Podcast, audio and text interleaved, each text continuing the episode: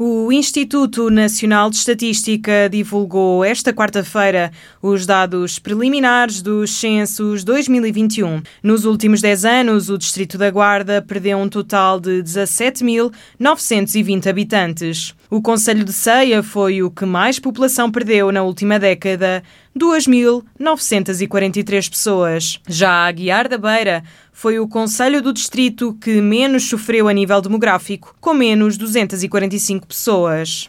Dos 14 conselhos do Distrito da Guarda, todos viram diminuir a sua população desde 2011. Carlos Chaves Monteiro, autarca guardense, considera que, apesar de não ser uma perda significativa na Guarda, não podemos desvalorizar. Confesso que, eh, portanto, numa tendência nacional europeia de envelhecimento da população e de perda de população, eh, que os territórios do interior também eh, se evidenciasse essa tendência.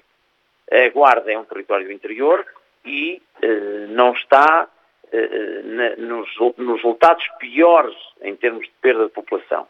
Diria que está ligeiramente acima da média nacional e da média da região. Portanto, não são resultados positivos. Claro que, à boa maneira portuguesa, sempre poderíamos dizer sempre que não foi o pior resultado, mas temos que tentar inverter um pouco esta uh, circunstância. Preocupa-nos, é com responsabilidade que temos que ver estes resultados na cidade, a população urbana tem uma redução em 10 anos de cerca de 90 pessoas, salvo erro. No Conselho, pouco mais de 2 mil pessoas. Não é uma perda eh, extrema, mas ainda assim eh, não deixa de ser uma perda de população. O Presidente referiu ainda quais são os próximos passos a seguir. Vamos estudar melhor os números, perceber eh, melhor aquilo que eles refletem e, ver de que forma é que as políticas públicas podem inverter esta tendência e, de alguma forma, encontrar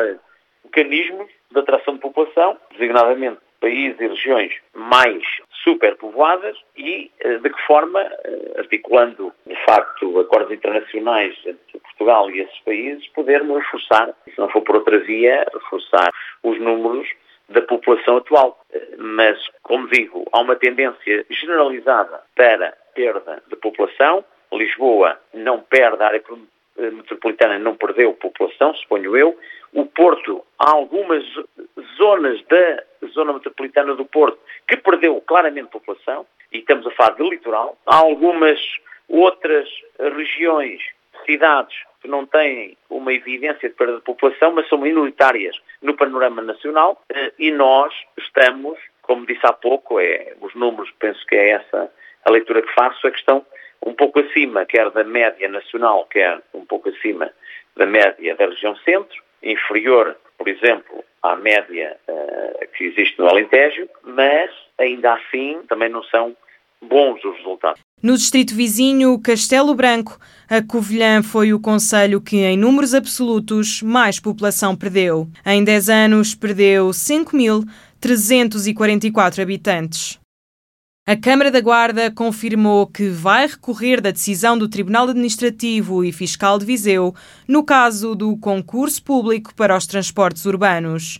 Esta confirmação é dada por Carlos Chaves Monteiro, autarca guardense, na reunião de Câmara desta semana. O autarca revelou que o valor apresentado pela TRN é muito dinheiro para o erário público e que, se fosse possível, anularia o concurso. Não sendo possível, Carlos Chaves Monteiro assume que está a tratar de renegociar a prestação de serviços com a Transdev ou até mesmo com outra empresa. Ainda no prazo e haremos apresentar nos 15 dias subsequentes à decisão. Vamos, vamos eh, recorrer da decisão, exatamente porque entendemos, são, eu tinha dito que eram cerca de 120 mil euros, não são 160 mil eh, de diferença em três anos entre o primeiro e o segundo, e entendemos, vamos analisarmos isso com o nosso consultor, que o facto que não nos é imputável a nós, nem nós temos poder de fiscalização sobre essa empresa, sobre o que vai ou não vai constituir no Pacto Social, que não nos sendo sacada essa responsabilidade e que seja só a direta do próprio eh, concessionário, que eh, possamos num ato administrativo perder em três anos 160 mil euros. Isso é muito dinheiro para o horário público, podemos correr esse risco, faz-nos falta para outras coisas. Não sei se estamos em condições de anular o concurso neste momento, mas se fosse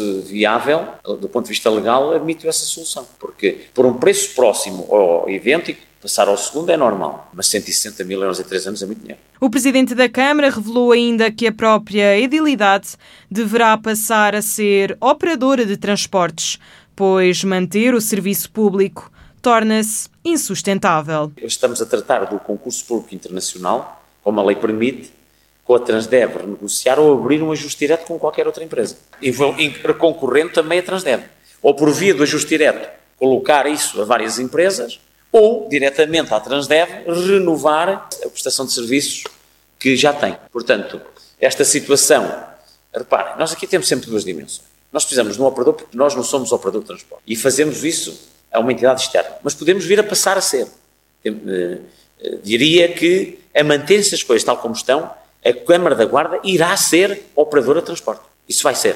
Isso é clarinho. Declarações de Carlos Chaves Monteiro, presidente da Câmara da Guarda, que assume que irá recorrer da decisão do Tribunal Administrativo e Fiscal de Viseu no caso do concurso público para os transportes urbanos.